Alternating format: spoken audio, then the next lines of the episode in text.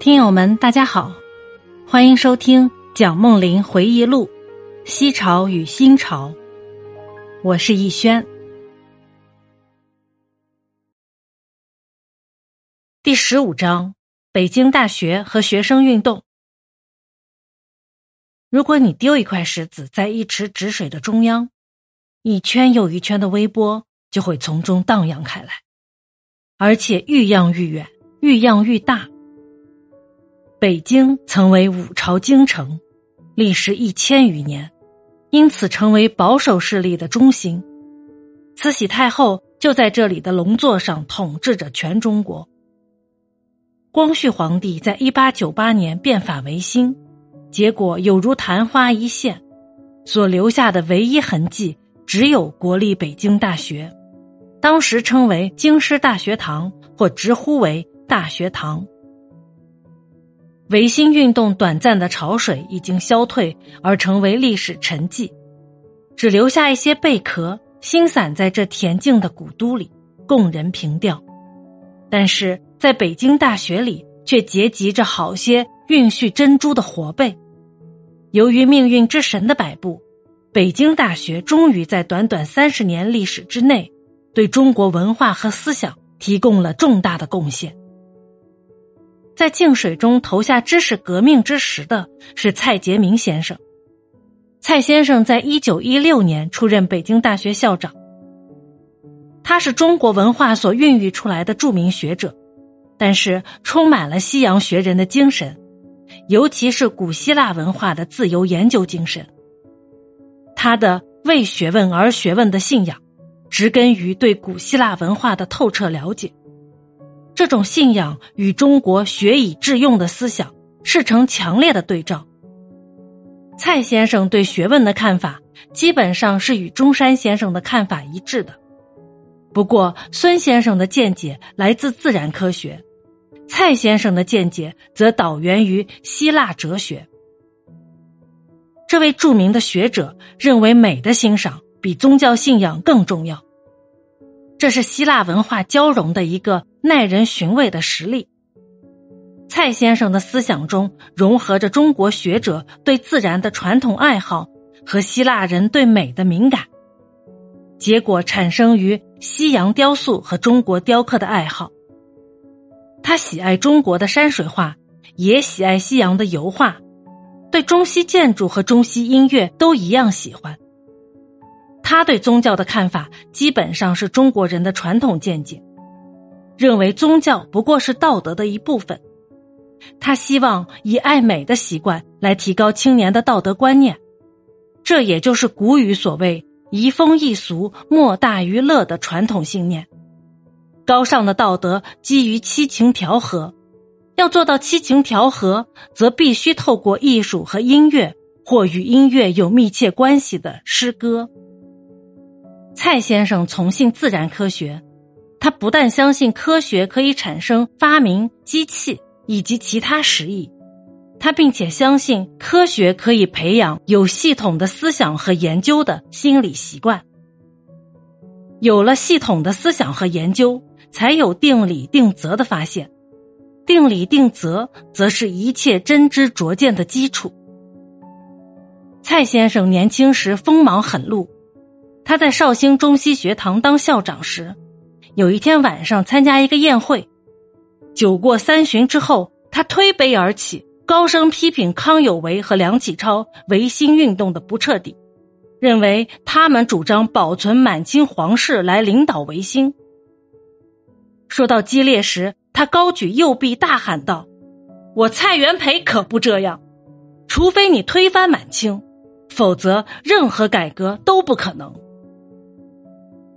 蔡先生在早年写过许多才华横溢、见解精辟的文章，与当时四平八稳、言之无物的科举八股势成强烈的对照。有一位浙江省老举人曾经告诉我，蔡元培写过一篇怪文，一开头就引用《礼记》里的“饮食男女，人之大欲存焉”一句。交卷时间到时，他就把这篇文章交给考官。蔡先生就在这场乡试里中了举人，后来他又考取进士，当时他不过三十岁左右，以后就成为翰林。蔡先生晚年表现了中国文人的一切优点，同时虚怀若谷，乐于接受西洋观念。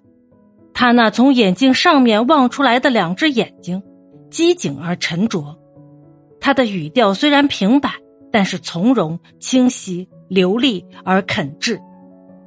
他从来不疾言厉色对人，但是在气愤时，他的话也会变得非常快捷、严厉、扼要，像法官宣判一样的简单明了，也像绒布下面冒出来的匕首那样尖锐。他身材矮小，但是行动沉稳。他读书时伸出纤细的手指，迅速的翻着书页，似乎是一目十行的读，而且有过目不忘之称。他对自然和艺术的爱好，使他的心境平静，思想崇高，趣味雅洁，态度恳切而平和，生活朴素而谦抑。他虚怀若谷，对于任何意见。批评或建议都欣然接纳。当时的总统黎元洪选派了这位杰出的学者出任北京大学校长。北大在蔡校长主持之下，开始一连串的重大改革。自古以来，中国的知识领域一直是由文学独霸的。现在，北京大学却使科学与文学分庭抗礼了。历史、哲学和四书五经。也要根据现代的科学方法来研究，为学问而学问的精神蓬勃一时。保守派、维新派和激进派都同样有机会争一日之长短。背后拖着长辫、心里眷念帝制的老先生，与思想激进的新人物并坐讨论，同席笑谑。教室里、座谈会上、社交场合里。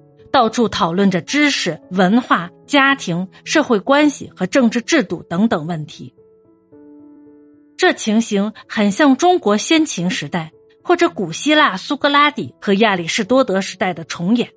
蔡先生就是中国的老哲人苏格拉底。同时，如果不是全国到处有同情他的人，蔡先生也很可能遭遇苏格拉底同样的命运。